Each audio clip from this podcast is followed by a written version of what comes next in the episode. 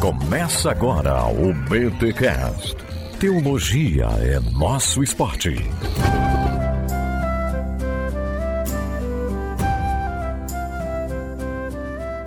Muito bem, muito bem, muito bem. Começa mais um BTcast de número 474. Eu sou Marino de Salvador, Bahia e teologia também é o meu esporte. Eu sou Rodrigo Bibo e John Bunyan vivia nas histórias que contava. Eu sou Erlan Tostes e tô mandando uma mensagem para o portão da audição dos nossos ouvintes. Caraca, o portão da audição. Interessante a metáfora aí. Olá, eu sou Edilson Freitas e hoje nós vamos falar da grande cidade que é a alma humana. Olha aí, meus amigos, minhas amigas, estamos aqui neste episódio que chega chega até você graças à editora Pão Diário. Editora essa que já fez podcast aqui com a gente falando sobre George Miller, se não me falha a memória, um livro sobre oração sensacional de George Miller e uma série de clássicos que vocês é, relançaram. Aliás, a gente vai conversar um pouquinho sobre a Pão Diário depois, mas esse episódio chega até vocês graças a essa editora que agora traz aí para nós numa super edição o livro Guerra Santa. E a gente vai falar um pouquinho sobre John Bunyan e sobre este livro que ele escreveu Guerra Santa, mas antes, os nossos recados paroquiais.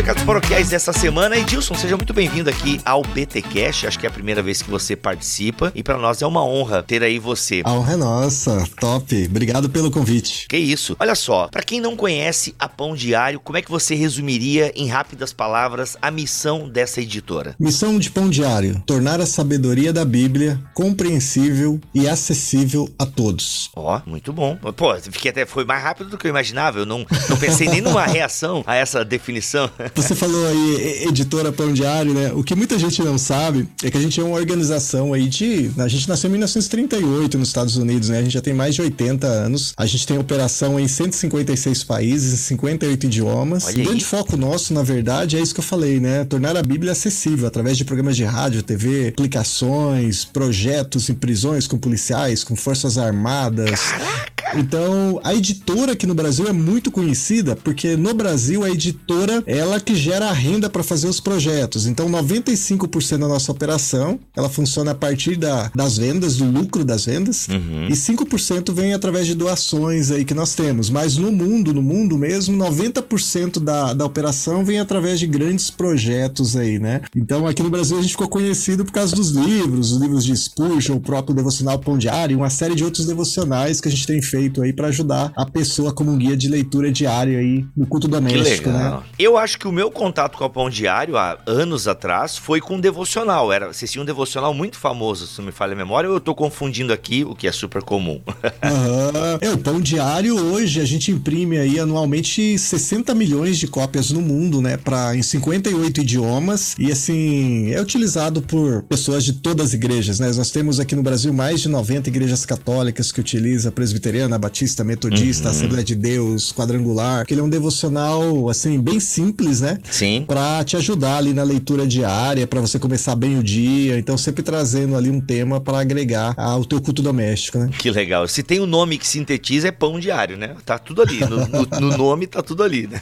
Excepcional. É isso aí. Ainda mais para nós aqui, né? Que o pãozinho cedo todo dia no café, né? Exatamente, exatamente. Edilson, John Bunny é um autor que tem uma importância aí na Pão Diário. Você já tem um trabalho fantástico com O Peregrino e a Peregrina. Queria que você falasse um pouquinho dessas edições que vocês lançaram. Eu nem sei se vocês têm estoque ainda, né? Tô aqui puxando esse assunto porque é realmente um clássico, mas eu sei que a versão de vocês é uma versão muito bela que eu e o Orlan já estamos ansiosos para receber aqui em nossas casas.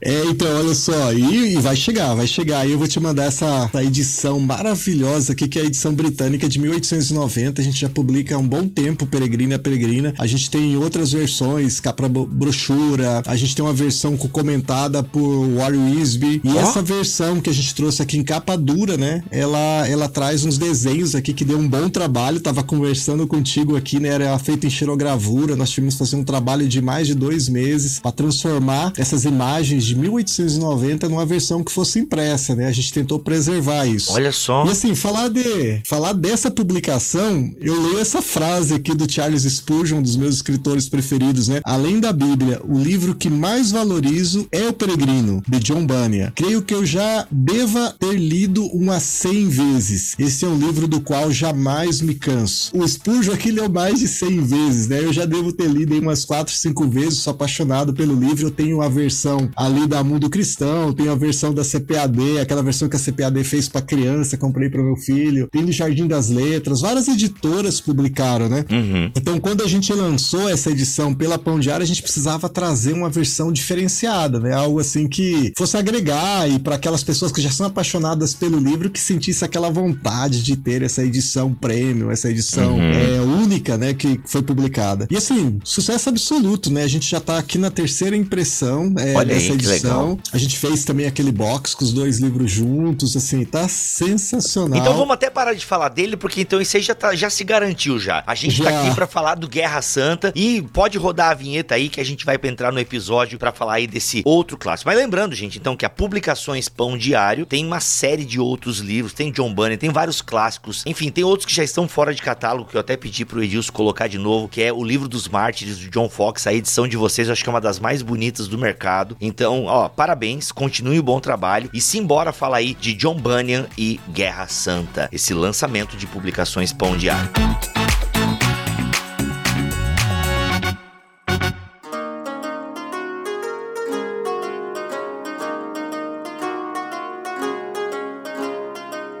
Bem, se você pulou os recados paroquiais, como vocês têm o hábito de fazer, volta porque eu já apresentei o convidado ali no começo dos recados paroquiais. Então eu tô aqui com o Erlan Toches, nosso guia da cultura pop aqui no BTcast com Ovelhas Elétricas e agora também aqui o Edilson que trabalha lá na Publicações Pão Diário. Aliás, se você não conhece Publicações Pão Diário, volta lá nos recados paroquiais que a gente explicou. Olha, eu fiquei surpreso com o tamanho da parada. Eu achei que era um negócio e é uma coisa muito maior do que eu esperava. E a gente tá aqui para falar de mais um livro de John Bunyan que eu particularmente particularmente não conhecia e que a Pão Diário trouxe aqui uma edição mega de luxo. Mas antes de falar de detalhes da obra, a gente vai falar um pouquinho de John Bunyan, porque a gente até já tem um podcast aqui sobre o John Bunyan, mas Erlan, sempre cabe aí umas notas introdutórias também, Edilson, fique à vontade, porque é uma figura importante na história do cristianismo, muito conhecido como o autor do Peregrino, mas que foi também um pregador da palavra de Deus e não só foi um pregador, como por pregar foi preso. Erlan, como é que a gente poderia ter umas notas notas biográficas aí do autor nosso aqui, ou Edilson, fiquem à vontade, tirem para o ímpar, joquem pô, enfim. Vai lá, Irlan. Ah, não, eu vou fazer uma pequena introdução para que a gente possa ser agraciado com a descrição completa pelo Edilson. John Bunyan, ele é filho do século 17, né? Então ele nasce e morre de, naquele período, né? Tem uma vida muito prolífica, né? Um educador cristão, basicamente, através de sua, de sua literatura. É um pregador apaixonado, um, um cristão batista, filho do movimento puritano, que usa nas suas descrições alegóricas muito de uma fantasia usando temas cristãos. Ele descreve a si mesmo como um, um alguém que estava desregado na sua infância, na sua juventude, né? Alguém que ele conhece a, o evangelho já um, um, pouco, um pouco mais tarde na, na, sua vida, já adulto, mas quando ele, a, após a sua conversão e batismo e o início do seu ministério, ele se torna fervoroso e uma pessoa atuante na igreja na Inglaterra,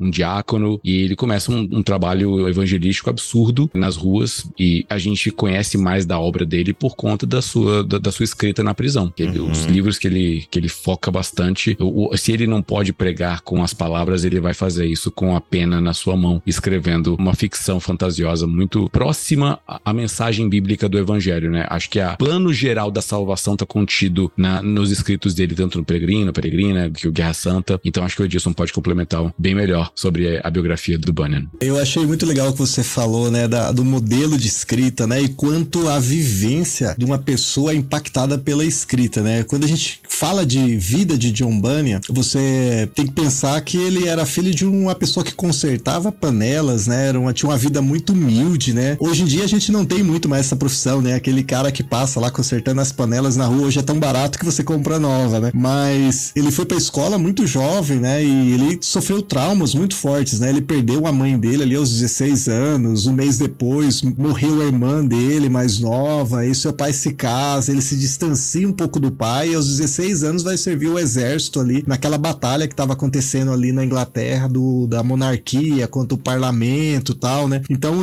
isso a gente vai ver depois, depois de convertido, enquanto adulto, esse impacto da precisão que ele escreve, né? Sobre o exército, sobre as batalhas. Você vai ver também refletido toda aquela essência dele, como ele foi sendo moldado ali no fogo, né? Foi uma vida muito difícil. Ele estava passando por um momento da Inglaterra ali, inclusive o Charles I ali foi decapitado, né? O, o rei, né? Durante essa juventude dele, né? E como você diz aí, depois de ser preso, ele tem uma vivência ali, né? Preso por pregar, né? Ele se converte ao cristianismo ele começa a pregar e dizem para ele, olha, eu vou te soltar aqui, mas você não prega mais. E ele fala pro cara que vai soltar, olha, se você me soltar hoje, amanhã eu já tô pregando, né? Agora, meu, isso aí é um parêntese, Dilson, porque eu tava lendo essa parte aí dele uhum. e, mano, e ele já tava casado, ele tinha filhas, né, e filhos, enfim. Uma delas, inclusive, era cega, tinha muitas necessidades e, e ele gostava, né, tinha um apreço por essa filha cega. Agora, assim, eu confesso, mano, que eu realmente eu preciso tirar as sandálias, né? Se eu tivesse vivo, se ele tivesse vivo, eu teria que tirar as sandálias para pisar no mesmo solo que ele. Porque, mano, se eu tenho a minha família que tá passando perrengue, olha, Deus nunca me coloque nessa prova. Senhor, por favor, tá? Não me coloca nessa prova que eu não sei, cara. Eu acho que eu era capaz eu. Não, não, quer saber? Me solta aí, beleza? Não vou pregar mais. E vou lá fazer, afiar a faca e fazer panela, porque a minha família tá passando necessidade. Porque ele ficou 12 anos preso, né, cara? E a família passando perrengue. Na, na biografia que eu li, não, eu não lembro como é que se desenrolou isso, né? Mas ele até ajudava, né? Fazendo rendas ali, mas era muito Sim. pouco, né, cara? Era muito pouco. Poxa, é, é, é, louvável, cara. A certeza que essa galera tem, assim, a convicção e tipo, não, estão passando perrengue aqui, mas é, é, é, temporário, a glória nos espera, mano. É que eles viveram um momento ali, Rodrigo, fantástico, né? Os puritanos ali naquele momento, tava acontecendo com os presbiterianos da Escócia, todo aquele movimento ali, ele foi ali um dos primeiros ali pré-reforma, né? Uhum. Então já tava vivendo isso e assim,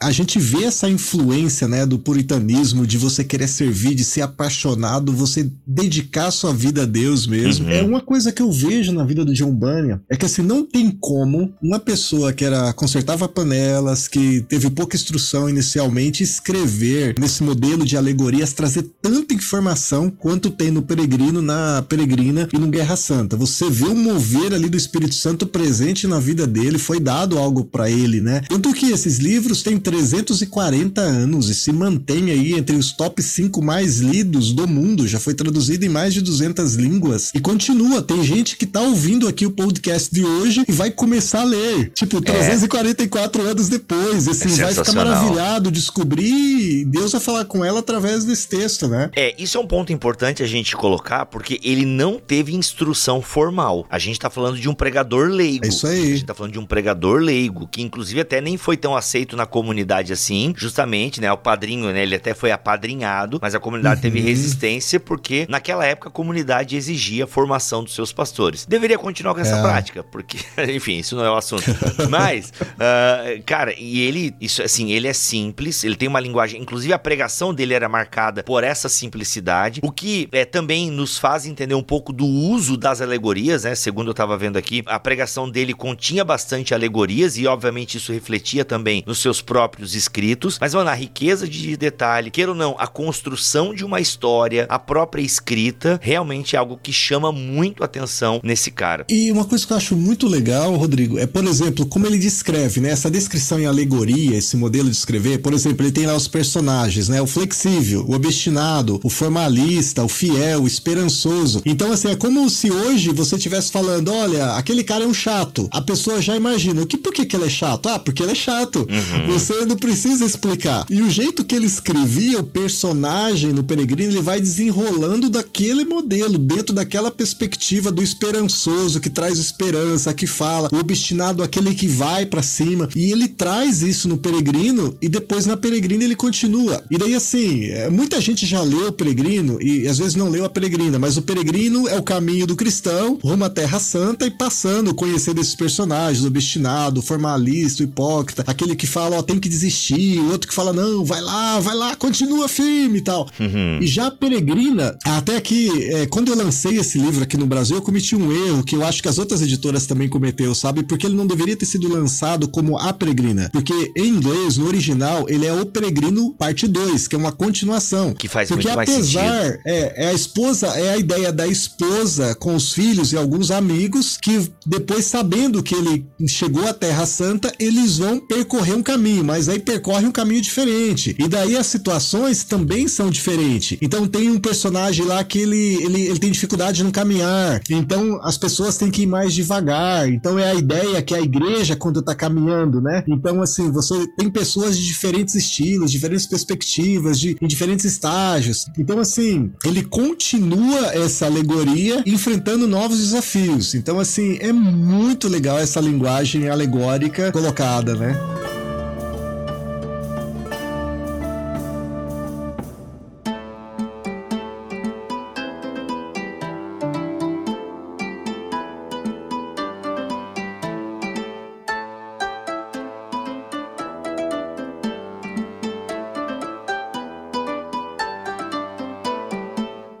Comentei o pecado aqui num podcast há uns dois anos atrás e eu me comprometi a ler o Peregrino. E eu não li, gente. Eu quero confessar o meu pecado, que eu não li ainda. Ou, será que agora eu faço de novo uma promessa? Na época eu não tinha essa versão maravilhosa aqui. Que capa que é essa, hein? Uma das coisas que eu acho super legal também, Rodrigo, que o time aqui, a gente tem um time muito forte aqui de editorial, né? Então, assim, você lê o texto, mas aí você tem ali a nota de rodapé, sempre te situando, referindo ao que John Bunny estava trazendo, qual passagem bíblica né? Então, assim, qual o texto que está se referindo. Então, essa versão, ela fica muito fácil de você entender. Pra gente que já tem uma caminhada mais, mais tempo com Deus, você lê e você percebe, tá se referindo a esse texto aqui de Filipenses, tá se referindo aqui a Atos 14, 22, de estar tá fortalecendo a alma dos discípulos tal. Mas pra pessoa que tem uma caminhada mais recente com Cristo, ela consegue ler o livro, inclusive, acompanhando com a Bíblia, né? É bem isso, né? A, a, as imagens ali feitas em xilogravura e você transformar numa versão para impressa e preservar deu um trabalho. Foi deu um trabalho. Só, só por isso aí já vale, hein, galera? Mas valeu, mas valeu, valeu, valeu. Mas voltando então pro assunto, porque, galera, o objetivo aqui não é você adquirir o Peregrino, mas sim Guerra Santa. Ajuda o Bibotal ok a fazer moral com a editora. mas é, ó, ótimo presente de amigo secreto, ótimo presente aí de final de ano. Já faz um pacotão de Umbane ali no site da Pão Diário. Ou vocês vendem na Amazon também, Edilson? Na Amazon americana, Shopee, Mercado Livre, livrarias de todo o Brasil. Onde tá você achar, é, então aí, ó, onde você achar, você compra. Se quiser ser na Amazon pelo link do Bibotal, que aí é benção dobrada, porção dobrada de benção. Mas assim, é essa Elan, você como é um pregador também, você sente isso muitas vezes, né? Claro que a gente tem vários tipos de pregação, mas quando a gente quer ser muito claro, uma ilustração sempre ajuda a fixar um conteúdo. Eu acho que esse é um mérito que o Bunyan tem, porque ele é muito rico em ilustrações. E o simples fato dele não deixar, porque o Bunyan, ele é muito claro, é o cristão, é uhum. o, né, o esperançoso. Então, tipo, uhum. é uma coisa até meio bíblica, né? Porque no Antigo Testamento, o nome estava ligado ao destino da Tinha pessoa, de certa forma. É isso aí. É, é, bem bíblico, né? No Antigo Testamento, o nome está ligado muito a destino, a uma característica da personalidade da pessoa. Então, o Bunyan empresta isso da Bíblia e, mano, isso facilita pra caramba na exposição de um conteúdo. É bem isso. Mas assim, eu achei super legal, Bibo, a gente falar um pouquinho do Peregrino e a Peregrina, até para trazer pro Guerra Santa, porque às vezes a pessoa pensa que é a mesma coisa, né? Ah, é uma oh. continuação, uhum. é outros personagens não, isso é a coisa mais fantástica do Banner. Tem um outro livro dele que é, é Graça Abundante, que acho que a Fiel publicou, nós não temos, que fala a história da conversão dele. Mas são esses quatro livros principais dele, né? Mas no Guerra Santa ele muda totalmente. Aí ele vai para outro caminho, já é o estilo mais quem gosta de Tolkien, quem gosta de C.S. Lewis. Ele muda totalmente. Só dando uma introdução, e aí não é spoiler, tá? Porque esse aqui já fala logo do início ali, ele trazendo a ideia do livro. Mas ó, eu vou falar o pessoal que tá vindo em casa já vai entender o que a gente tá falando. Imagine que o grande Shaddai criou uma cidade. Uma cidade que ela só poderia ser aberta por dentro. Ninguém conseguiria abri-la por fora. Essa cidade tinha cinco portões. E aí você começa uma batalha por essa cidade. essa cidade se chama Alma Humana. E a batalha que se desenrola ali é entre o grande Shaddai e Diabolos. E Diabolos vai tentar ali de todos os lados entrar por um desses portões. E esses portões nada mais é que olfato, audição, visão. Então, ah, os cinco sentidos, cara. Os cinco olha sentidos, aí, cara. Velho, olha a visão dele, é. olha a visão. E aí, Rodrigo, olha só que top. Qual é o primeiro portão que o Diabolos vai atacar? Hum. Aí a gente vai lá pra Bíblia. Uhum. Porque a fé vem pelo ouvir. ouvir. Olha audição. Aí. Então o diabo chega lá no portão, né, e começa: "Ei, é verdade que teu Shaddai é grande, mas eu tenho algo para te contar. Existem outras coisas." Tentar convencer, né, pela audição. Uhum. Depois ele mostra algo, visão. Então assim, você vai mergulhando, você não consegue parar de ler o livro. Uhum. Quando eu li a primeira vez, as primeiras 120 20 eh, páginas, eu queria ler, queria entender, queria ver. Você sabe que é os cinco sentidos, mas como que vai ser esse ataque? Por onde que vai ser cedido? Entendeu? Uhum. Então, assim, por isso a ideia de Guerra Santa, sabe?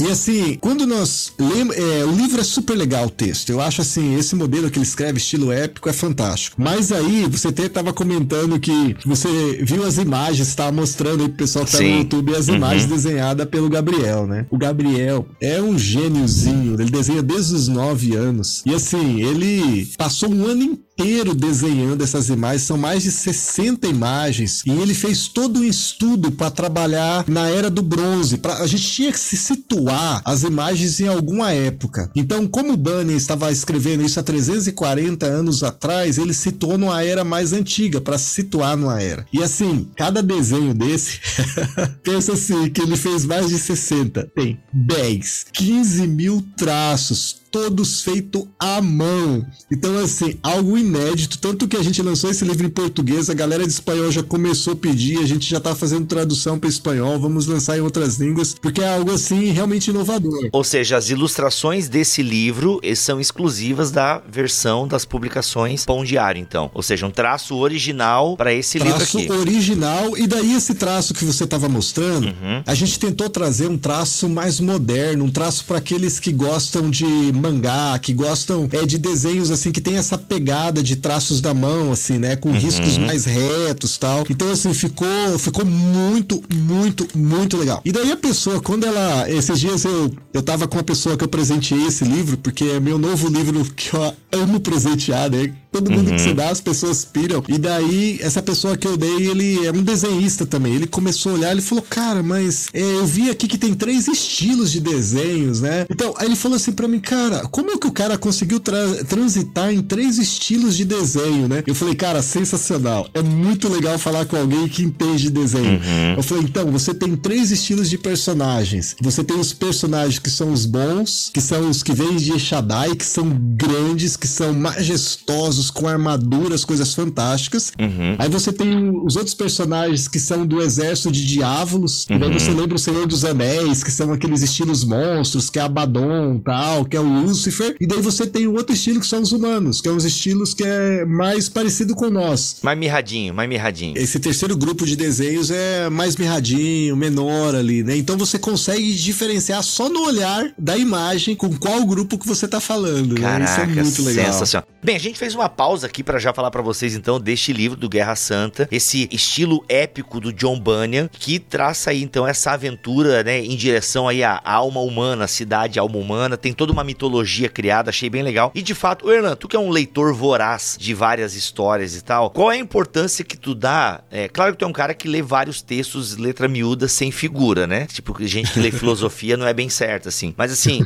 é, mas tu é também um cara, um consumidor de cultura pop, de, de literatura, uhum ficção, de forma geral. Que valor tu dá para as figuras quando você lê um livro que de alguma forma já traz ah, figuras e tal e, e ilustra a história que está sendo contada? Acredito que todo texto tem um potencial de estímulo à imaginação. Quando a gente fala a palavra, sei lá, maçã, você lê a palavra maçã, te constrói na mente automaticamente um modelo de maçã específico, talvez não necessariamente aquele que tá na, na cesta de fruta na sua casa, né? Uma maçã meio de mercado tal, talvez meio machucada. Talvez uhum. aquela maçã lá lá da Branca de Neve que você tenha visto, Exato, né? Exato, eu pensei Aquela nela. vermelhinha, bonitinha, Uhum. que brilha e tal, né? Uhum. Então, ex- existem padrões que são estabelecidos já é, e pré-concebidos na mente. Então, assim, o exercício de imaginação, inclusive, assim, falando já em termos cristãos, né? É, é um- é uma criação divina. Deus, quando nos Uhum. cria as construções sinápticas aqui no cérebro e tal, toda a forma de cognição, ela automaticamente, nossa mente é uma reprodução daquilo que Deus cria. Então, quando existe um, um aparato que gera um, um recurso gráfico para que a gente acabe de ler o- a descrição de um soldado e ver a, uma representação dele, aquilo gera uma riqueza muito maior. É sensacional a, a forma como ele é descrito, os detalhes que o desenhista quis colocar ali, a- com, as, com as configurações que são bíblicas, né? Com as, os títulos, ele tem uma, uma imponência que corresponde, não, não apenas ele, né? Mas o cenário que compõe, tem uma composição de luz, de sombra e o cenário que mostra qual que é, olha só, é, é- é a perspectiva de baixo para cima, né? Dá um ar de imponência, de Uhum. grandiosidade Exato, exato. que corresponde de fato ao, ao Emanuel, a Jesus Cristo que nós conhecemos. Então, assim, esses recursos eu acredito que ajudam muito, muito, muito ao, ao leitor. É, Uhum. Obviamente, o livro funciona e funcionou por anos sem o recurso gráfico. Mas Uhum. acredito que quando, quando tem uma imagem que faz uma representação, ela enriquece e não apenas gera um- uma facilitação para o armazenamento. Você Uhum. consegue lembrar. Pode, pode ver que quando eu li o livro, eu falei que, que agora que a próxima imagem era de Emanuel, porque eu lembrei que eu fiquei muito atento à imagem ali do, do julgamento e logo depois já veio, vem Emanuel com muita força. Então eu achei sensacional. Uhum. Isso me a emoção uniu ao evento e gerou uma memória.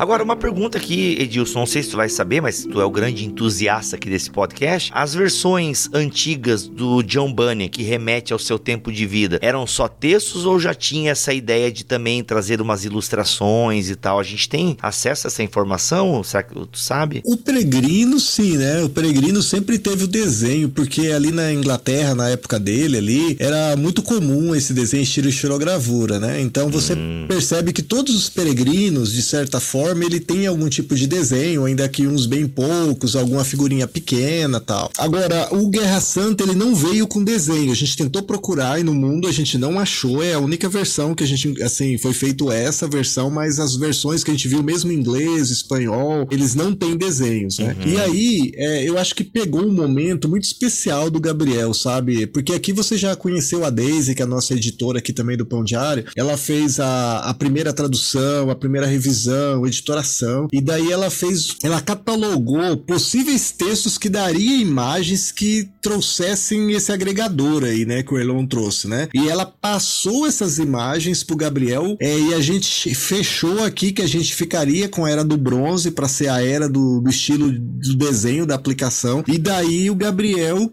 joelho, né? Joelho, inspiração do Espírito Santo, porque assim ele chorava. E assim, ele, tipo assim, ele me comentou, eu falei, qual o desenho que você mais gostou? Ele falou, olha, o desenho mais difícil que eu tive para fazer foi do Emanuel, porque eu desenhava, eu falava, não, não dá, não tá na altura, eu vou voltar. Rasgava o desenho e recomeçava do zero. E ele falou assim, um mês inteiro para fazer dos 60 desenhos que ele fez, o Emanuel, ele ficou, são mais de 10 mil traços feitos à mão, assim. E assim, na presença do Senhor, tipo assim, né? Será que eu consigo passar? E ele falou, foi o melhor que eu consegui fazer. Eu tenho certeza que não chegou, mas foi o melhor que eu consegui fazer, né? Esse lance aí agora tem uma curiosidade de produção aqui. Então quer dizer que os momentos que são desenhados, vocês se reuniram com a equipe de editores aí, ou com a irmã que eu esqueci, Daisy, o nome dela, né? Isso, isso. Então quer dizer que a Daisy leu, ó, eu quero. É legal a gente desenhar esses personagens, essa batalha, Sim. então há essa decisão. Então não é o Gabriel que leu e, pô, isso aqui eu acho legal desenhar, eu vou desenhar. Então é meio que um conjunto aí de pessoas que decidem Conjunto. as imagens e, e as cenas que serão desenhadas. É, é o pessoal de editorial, um pessoal também muito criativo, né? Apesar deles não serem bons em desenhos, né? Alguns podem até ser. Aham. Mas assim, eles são muito bons no texto. Então eles conseguem visualizar essa cena dessa batalha. Olha, vamos passar aqui quem é Lúcifer, quem é Abaddon. Tudo isso aqui, aí já trazendo um pouco do que fala é nos outros textos bíblicos. Então dá umas dicas, né? Então aqui na armadura tá dizendo aqui que traz essa espada, que traz esse escudo. Então a gente junta a, a parte bíblica que às vezes não tá no texto contexto, mas para ser fiel à palavra de Deus, né? E daí passa isso pro desenhista e daí ele vai pro campo, né? Ele vai pro campo porque ele tem que colocar dentro daquele tempo que a gente determinou que ele devia colocar, que era a era do bronze, né? Cara, sensacional, sensacional. Gente, ó, então, já fizemos aí o jabá do Guerra Santa. A Pão Diário lançou aí duas versões, uma capa dura, luxuosa, sensacional, com pintura trilateral laranja, e tem uma versão brochura um pouco mais acessível, mas com o mesmo miolo e as mesmas ilustrações. Ou seja, ótimo presente pra galera, pra moçada, tá? Pra jovens, adolescentes, jovens adultos, a galera que curte fantasia. E aqui até eu quero focar um pouquinho no público pré-adolescente e adolescentes, porque a galera reclama demais da ausência de literatura fantástica para pessoal aí, adolescentes, pré-adolescentes, enfim, essa faixa etária aí dos 9 aos 16, 18, 20 anos, falta literatura fantástica cristã. Existe, eu não tô dizendo que não tem, pelo amor de Deus, me ouve direito aí. Eu tô dizendo que são poucos, são poucos. Eu mesmo aqui, em termos assim de ter uma, um pano de fundo cristão, sendo escrito por autores cristãos, eu lembro de pelo menos uns quatro só. Que na verdade, como são duas trilogias, seis que eu lembro, sete com o outro do McGrath lá, sei lá, olha, eu lembro de no máximo uns oito ou dez livros de literatura fantástica ou romances com a pegada cristã. Então, tá aí, ó, não reclama agora. E se você conhece aí alguém que curte aventuras fantásticas, Guerra Santa é o livro deste Natal, já que passou o Dia das Crianças, né? É o desse Natal aqui, Thanksgiving, para início do ano escolar, Guerra Santa de John Bunny, da Publicações Pão Diário, é o canal.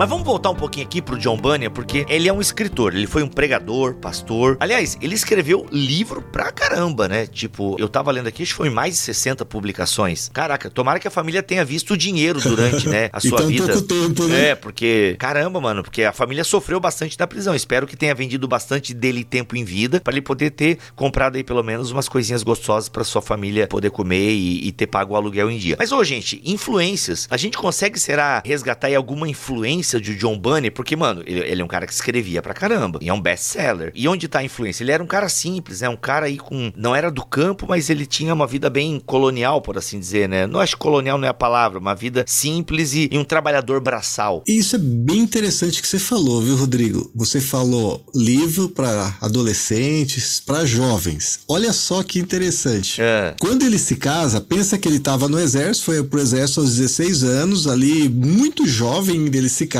Uhum. e a esposa dele trouxe um garfo, uma faca e dois livros. Olha só que legal. E aí ele era ainda jovem. E, e nessa época, antes dele casar, ele tava lá nos bailes, nas festas, e de repente ele se casa e a mulher dele traz ali, né, dois livros: A Jornada do Homem Comum ao Céu, que tem tudo a ver com o peregrino ali, né, o cristão rumo à Terra Santa. Olha só. E a Uhum. Prática da Piedade, que é um outro livro. Uhum. Olha só o impacto, né, desses dois livros na vida dele, porque daí ele tem acesso ao evangelho, abre as- a mente dele, ele já começa a ver o, o movimento puritano Uhum. acontecendo e daí tem toda essa transformação na vida dele, né? Caraca, então dois livros que vieram como herança ali, como dote da, da esposa. Cara, o que que é, né? Um impulso, um estímulo, né? Se a gente vai conversar É. com todas as pessoas que fazem, fizeram grandes coisas, deixaram um legado, uma marca, teve um primeiro estímulo, né? Cara, sensacional, É isso aí. sensacional. E, e aí eu deixo, eu sou apaixonado por livro, né? Aí, aí eu deixo a ideia, sabe? Eu dou muito livro. Aqui no Pão Diário, como eu sou funcionário, eu, eu tenho desconto. Então eu Aí compro é- no final é do ano, eu dou muito presente.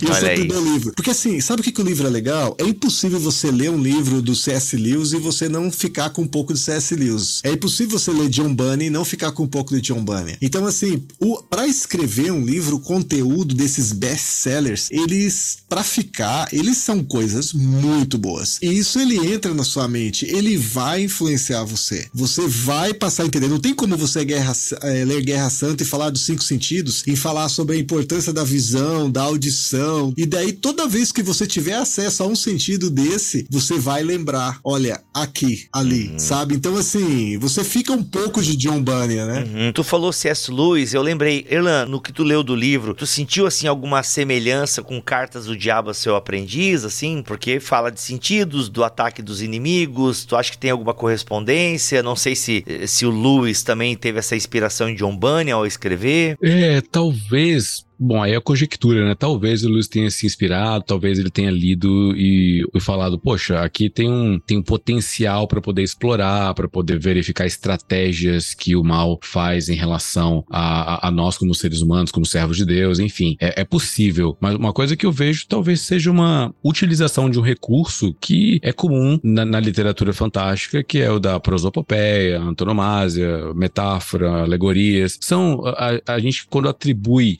função ou, ou personalização ou personalidade, conceitos ou elementos inanimados ou objetos, animais, aí a gente cria uma, um lastro para a gente poder abordar assuntos que talvez com a, a, vida real mesmo, com a vivência que a gente tem, talvez a gente não pudesse ser tão didático assim. O, apóstolo Paulo fala, né, que a morte é o último inimigo a ser vencido. A morte não é um, um ser, né? A, a, morte é uma consequência clara do pecado. É, mas Paulo, ele toma cuidado de personificá-la. Quando o autor de Provérbios, né, Salomão escreve Provérbios 8, vai falar que a sabedoria clama as pessoas para sair, né? Ele escreve Provérbios 31, sabedoria cria, é, é, ele dá uma personalidade para ela. Então, é, existem elementos, acho que Juízes 8, se eu não estiver enganado, quando é, Abimeleque convoca ali a galera e fala sobre, tipo, como se fosse uma fábula, né? Que a figueira queria do, do óleo, que a pedra queria tal coisa. É, obviamente, Jesus, quando fala que ele é a porta, ele, ele não tem uma maçaneta, né? Então a gente vê que uhum. alguns elementos são aproximados com fins didáticos. Então,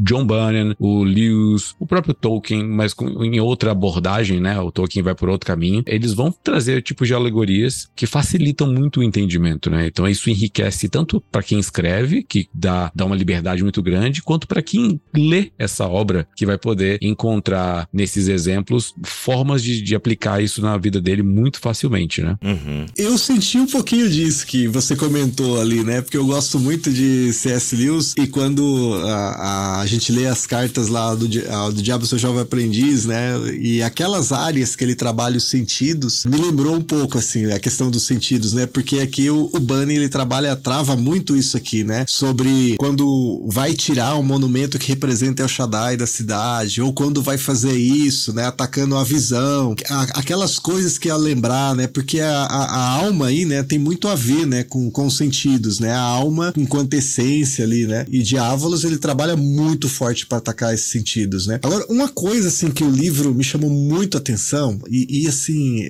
essa parte eu pirei, porque assim, é, muitas vezes nós cristãos, a gente dá a impressão que você tá travando uma batalha com Shaddai e Diávolos que tá ali aos 45 do segundo tempo e vai pros pênaltis, né? Igual Flamengo e Corinthians aí. Rapaz, eu vi esse jogo, tu acredita? Olha só, só uma notícia inútil aí, eu não assisto futebol e eu vi essa final aí. Rapaz, não torço pra nenhum dos dois, mas a, a emo, o pênalti é emocionante, a né? emoção, né? E assim, você vai pros pênaltis e, e, tem gente que pensa que é isso, né? Você tá lá na batalha tal, não. O livro, quando chega Emanuel e ele mostra a força força. Tipo assim, cara, não é isso, é a batalha entre Deus e diabo, o diabo tá na altura de Deus, não. É uma, ele tá lá numa batalha, Deus tá lá segurando o universo nas mãos, controlando tudo e tem uma coisinha ali, uma batalha. E quando chega o grande, ele nem vem o Shaddai, ele manda Emanuel, né, o filho dele. E daí ele, né, a derrota é certa. Por que, por que eu tô falando isso? É uma das palavras mais pesquisadas no Google é medo, né? Na, na nossa época agora tá muito isso, a questão de doenças mentais, ansiedade, medo. E as pessoas, será que? Será que Deus me ama? Será que realmente é assim? Será que Deus. Como que pode é, alguém, é, na soberania de Deus, né? Deus Todo-Poderoso, as pessoas preocupadas achando que, ah, será que Satanás vai derrubar isso? Será que essa batalha que nós vamos perder? Gente, é,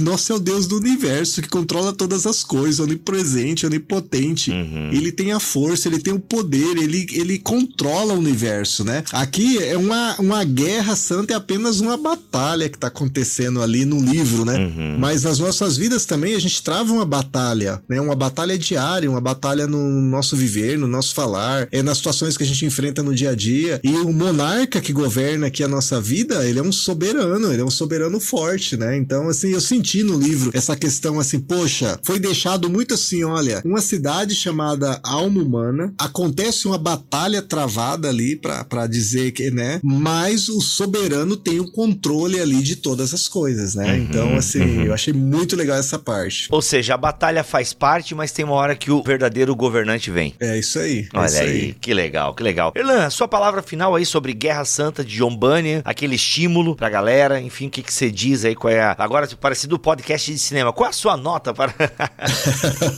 Ah, Bibo, eu gostei bastante. Não conhecia, admito que quando a palavra John Bunyan vem na mente, imediatamente peregrino, né? Exato. Inclusive, eu lembro que eu tava na adolescência, eu assisti o filme Ó, que fizeram, né, do Peregrino. olha aí. Não sei se você já viu, mas Sim, tem é um top. filme. É, muito legal mesmo. É muito legal. Com os recursos, assim, que ele tem, fez uma mensagem muito bonita. As alegorias são muito belas. E aí depois eu fui, fui ler o Peregrino e tal. Então, pra mim, eu fiquei só restrito naquele. é, na- bom, naquela obra. Aí eu fui ler o Guerra Santa, logo de cara, assim, as primeiras duas, três páginas, ele já deixa bem claro a ambientação, né? Se, essa Uhum. Fantasia, fantasia meio medieval e tal. A gente tem esse tipo de leitura. E eu fui vendo que o mesmo esmero que o Bunyan tem no Peregrino de escolher com cuidado os títulos. Acho que a antonomasia que é aquele, aquela figura de linguagem, né? Que tipo, Pelé é o rei do futebol. Então a gente chama ele assim, né? Pelo título, né? Então o próprio, o próprio Cristo, né? Jesus é o rei dos reis. Aí a gente vê aqui alguns títulos que vão sendo dados que são realmente fazem muito sentido. Então eu imagino o trabalho criativo que ele teve na hora da construção e outra para que uma coisa não conflite com a outra, né? A criação de um personagem não apague a importância de outro. E eu vou percebendo também um escalonamento do mal, né? A gente vai Uhum. vendo assim, é classes inferiores que vão sendo sucedidas por classes superiores, até que finalmente há um, um- um ataque fulminante, né? A consciência é derrubada, o, o arbítrio é aprisionado. A gente vai vendo essas coisas que são sensacionais. Então, assim, 0 a 10 para um livro desse, ah, não tem por, não tem, não tem por que não dar 10, né? É um livro que realmente, por objetivo que ele se propõe e pro público-alvo dele, não tem defeitos. Aliás, por falar em público-alvo, Dilson, é até legal, eu falei antes ali, né? Eu dei um enfoque na questão dos adolescentes e tal, porque de fato falta literatura fantástica de cunho cristão, e não só assim, que tem morais cristãs por trás, não, de cunho cristão mesmo, falta Sim. nessa literatura. E até você comentava comigo no off-topic que um dos projetos aí das publicações Pão Diário é justamente trazer, né, e revigorar esses clássicos da literatura cristã, dando essa paginada jovem e tal, né? É, é, então, isso aí é um movimento que a gente está trazendo, né? A gente já tá com outro pronto aqui que vai, que nós vamos lançar ali o- no meio do ano que vem, que é trazer a- os grandes clássicos da literatura, mas uma repaginada nesse sentido aí. Você que, que, que quando você mostrou vi- o livro ali, você viu que a lombada é laranjada, É. que o, o próprio o Diávolos ali, as entranhas dele é um fosforescente, né? Você vê ali os detalhes, que é a ideia de você pegar o livro e falar, eita, o que, que é isso, né? Você vê ali o Guerra Santa, o jeito que é escrito, do estilo medieval, né? Então, assim, ele é muito assim para chamar a atenção do jovem, porque o texto é muito bom, mas muitas vezes tem livros muito tops, mas ele tá ali numa versão mais tradicional, e aí a pessoa chega e acaba não, não pegando, né? Falando, ah, isso aqui é um livro para velho, né? E daí quando você começa a ver e trabalhar esse estilo e fazer uma adaptação também no texto, assim, para essa faixa, você consegue ter uma penetração muito legal. Porque assim, a gente percebe, a gente falou, a gente pensou nesse público, mas assim, tem jovens, pessoas de 40 anos, 50 anos que estão pegando e estão mandando áudios pra gente, estão dizendo, olha que legal. É, gente, o áudio que, que a gente falou ali do jovem de 15 anos, que maravilhado com o vídeo, assim, que tipo, uau, o que que é isso? Olha a armadura, olha isso daqui, isso aqui tá, né, ligando lá com o Apocalipse e tal, então isso é Aliás, muito top. pausa agora neste podcast, solta o áudio aí, por gentileza. É, na verdade, é o áudio da irmã falando do irmão empolgado, é isso? É, isso aí. Ouve aí, gente. Olha a empolgação da pessoa. Oi, Isa, tudo bem? Isa, tô te mandando um recado pra compartilhar uma coisa sobre o Guerra Santa. É, o meu irmão caçula tá lendo já, né? Menina, ele tá quase acabando. Ai, senhor. Ontem eu brinquei assim, né? Que eu tô no comecinho do livro ainda, né? Daí eu falei assim, Aaron, quando é que Shaddai começa a vencer, né? Porque eu cansei de ver demônio já. De ver os, os- os desenhos do- do- dos diabolinianos, né? Aí ele veio me mostrar é, umas ilustrações daí da parte do povo de Shaddai, né? Do, da- do Emanuel e tal. Ele me mostrou uma ilustração do Emanuel, acho que é uma das primeiras. Aí ele é assim, Aninha, olha só, ele tá com o, o peitoral sacerdotal e a coroa dele não é exatamente na cabeça, é na testa e ela tem um desenho que faz entender que é tipo, lembra uma coroa de espinhos. Aí numa mão ele tem um cajado, aí no meio da, da roupa dele tem o desenho de uma espiga de trigo. Aí nessa outra figura tem o cordeiro e o leão e tem, acho que é uma menorá, eu acho. E a gente começou a ficar tão maravilhado, Isa. Tão assim, nossa, meu Deus, meu Deus, meu Deus, olha essa ilustração, olha isso, olha isso, quanto significado. A gente ficou, eu quase chorei de ver as ilustrações, Isa, do, do Emanuel. Ai, que coisa mais linda. Aí o Nick assim, Aninha, você viu? Você viu? Todos os personagens do bem, o Emanuel, eles são todos muito maiores do que os seres humanos, do que os diabolinianos. Você viu isso? Nossa, Isa, tá muito maravilhoso, tá muito maravilhoso o livro. Manda nossos cumprimentos pros, pros editores. Você ia adorar ouvir o Aaron falando do livro, Isa, porque o Aaron é um leitor, assim, que devora o livro. Devora, ele é muito top. Meu irmão caçula. Mas manda nossos cumprimentos pra equipe toda, pra você, lógico, né? Porque tá muito maravilhoso. As ilustrações, tá tudo muito, muito especial. Que Deus abençoe o trabalho de vocês. Olha, sensacional, maravilhoso. Vocês são muito necessários pro reino, pra trabalhar nessa área da, de livros devocionais. Parabéns, que Deus abençoe muito vocês. Um abraço bem, bem apertado, Isa. Gente, vocês puderam ver, né? A pessoa tá empolgada ali, né? A família tá empolgada. Um já tá mais pra frente, ela tá começando e, e há uma empolgação toda ali. E a gente quer que você tenha essa empolgação também lendo Guerra Santa de John Bunyan. Lembrando que as duas versões, né, Edilson, estão disponíveis aí para compra, né? Essa mais capa dura isso aí. E a brochura, mas ambas têm o mesmo miolo, as mesmas incríveis ilustrações. Parabéns aí a Pão Diário por trazer mais John Bunyan e mais literatura fantástica para nós cristãos lermos e sermos edificados. Gente, a gente não contou a história, tem toda uma batalha aí, tem todo um desenrolar e com certeza você vai ser edificado ao ler Guerra Santa. E olha, sabe que eu não li o Peregrino, mas eu me deu uma vontade de ler com a minha filha porque é uma linguagem que permite a minha filha de 8 anos. Tu já fez essa experiência, Irlanda, de ler alguma literatura assim com a tua filha ou tu mantém, se bem que a tua filha é mais velha que a minha, né? Talvez até já Isso, isso, tá ela tem avançada. 11. É, daí já é outro tipo, né? A tua filha já deve estar lendo Dostoiévski, né? Outro nível. É, Albert Camus, sei lá. não, não, não. Tá lendo a biografia do BTS. Caraca, olha aí que frustrante para um pai teólogo e pastor, né? É lendo a biografia de uma banda K-pop. Que sensacional. Mas tá lendo, eu, é o que eu digo. Pelo menos está lendo. Isso é sensacional. Mas, é, cara, então, enfim, eu até pensei se eu não vou encarar a leitura, até porque as figurinhas ajudam bastante, se eu não vou encarar a leitura com a Mileninha aí, porque eu prometi já e eu ainda não li esse clássico e tô devendo e uma hora eu pago essa dívida. Aliás, tem duas coisas que eu tô devendo pra audiência aí, né? Assistir The Chosen, que eu não assisti ainda, e ler O Peregrino, mas agora eu vou botar Guerra Santa porque eu prefiro uma coisinha um pouco mais épica e, e- e demônios e porrada e, e invasão de cidade. Eu curto um pouquinho mais essa, essa pegada. Edilson, obrigado pela tua presença aqui nesse podcast, meu irmão. Valeu, nossa, muito top estar com vocês aqui. Curto demais aí o Bibo Talk. Parabéns, que Deus continue abençoando vocês para sempre trazerem conteúdos relevantes aí pra galera. Deus Tamo abençoe. junto, tamo junto. E Erlan, como sempre, Ovelhas Elétricas, episódios mensais, sempre uma reflexão bacana envolvendo aí algum artigo da cultura. Isso mesmo, Bibo. Lá a gente responde as provocações que a ficção faz da nossa fé e a gente responde biblicamente da melhor maneira possível. Sensacional. E Ovelhas Elétricas agora também com um canal no YouTube, certo? Perfeito. A gente tem colocado conteúdo específico, cortes de alguns podcasts, algumas Uhum.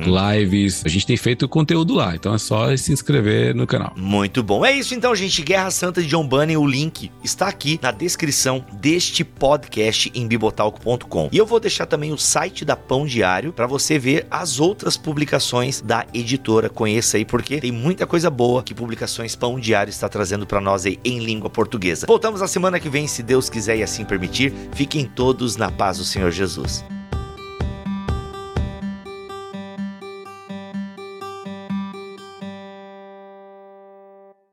Este podcast foi editado por Bibotalk Produções.